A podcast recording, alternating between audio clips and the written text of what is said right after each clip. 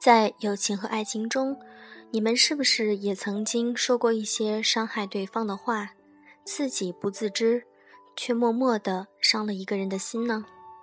今天我们来分享的这篇文章，准时、平等和真诚，就是一个能让互相走向正面的积极的力量。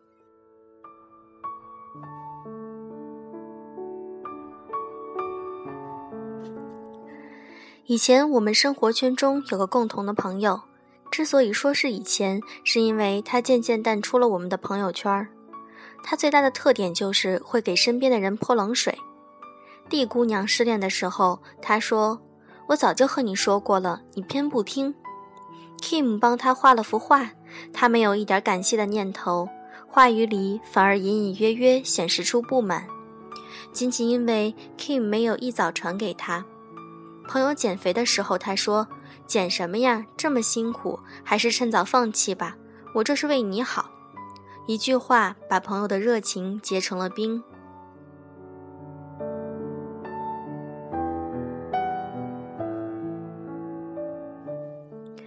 友情致死的凶手之一就是这句“我这是为你好”。亲情也是同样，而且越是熟悉一个人，就可能越是忽略对方的感受。越是容易给他泼冷水，越是容易忘记别人对你好从来不是理所应当的，越是容易忘记，哪怕是朋友，也不应该站在教训的立场上和他说话。泼冷水不等于忠言逆耳，很多人就是忽略了这一点，不知道是不是每个人的生活中都有那种靠优越感来维持感情的人，他们需要靠这种优越感来维持自己的存在感。而他们这种优越感来的比什么都莫名其妙，末了来一句“我这是为你好”，或者说“我这个人就是这么直”，当成他的免死金牌。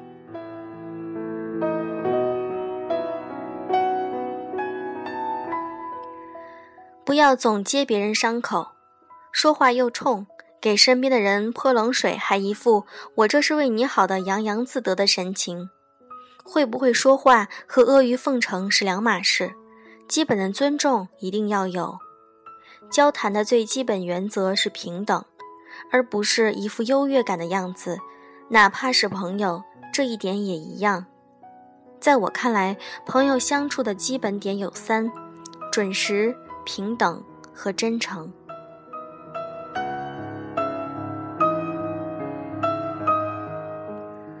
我之前看过一段话，有很多人误解了刻薄和尊重。这个时代并非礼貌就意味着虚假，你可以选择毫不掩饰地说出自己内心的话，但这不意味着你必须要让对方感觉到尴尬和无地自容。真实不是直接，而是在尊重对方的前提下分享自己的想法。真正的忠言逆耳是站在朋友的角度，设身处地的为他分析，能给出建设性意见自然最好，给不出意见就站在他身边给他支持就可以了。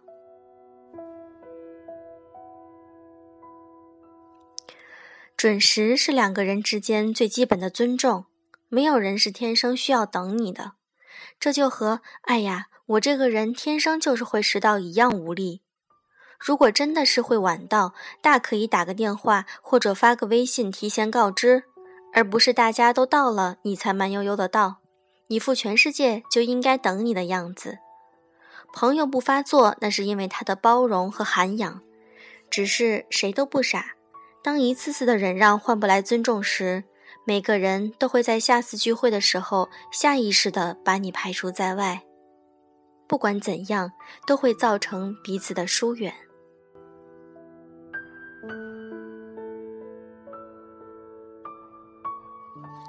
平等和真诚更是我交朋友的必要条件。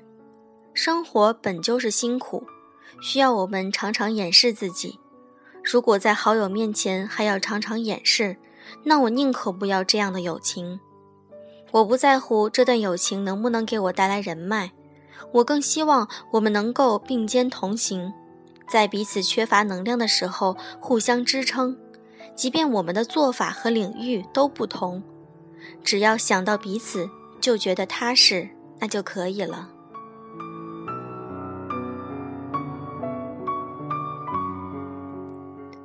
平等同样重要，想尽办法去钻进一个圈子，绞尽脑汁去取悦你想爱的人，踮起脚来证明自己比别人高，都比不上遇到一个让自己舒适的圈子。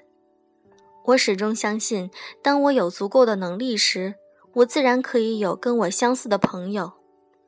如果一份友情需要时时迎合和取悦，那不如不要。一份好的感情应该是。我成功，他不会嫉妒；我萎靡，他也不会轻视。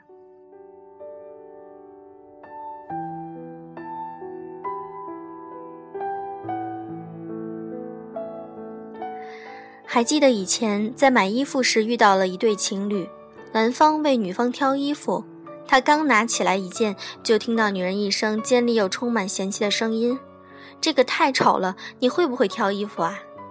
至今仍记得销售员和他一副尴尬又欲言又止的表情。每个人在生活中能保持着一定程度的礼貌和笑容、宽容，但永远不要一而再地挑战一个人的底线。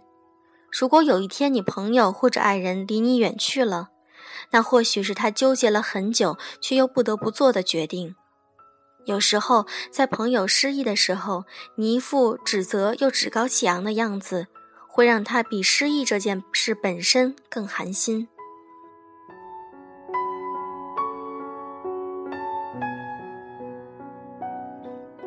没有人天生就该听你的，也没有人天生就应该对你好。心存感激，互相包容，保持尊重，才能尽可能的长久的维持任何一段感情。指出别人的缺点时，有人是建立在嘲讽的基础上。有人建立在尊重了和和解的基础上，往往后者才是真正为你好。愿你远离前者，珍惜后者。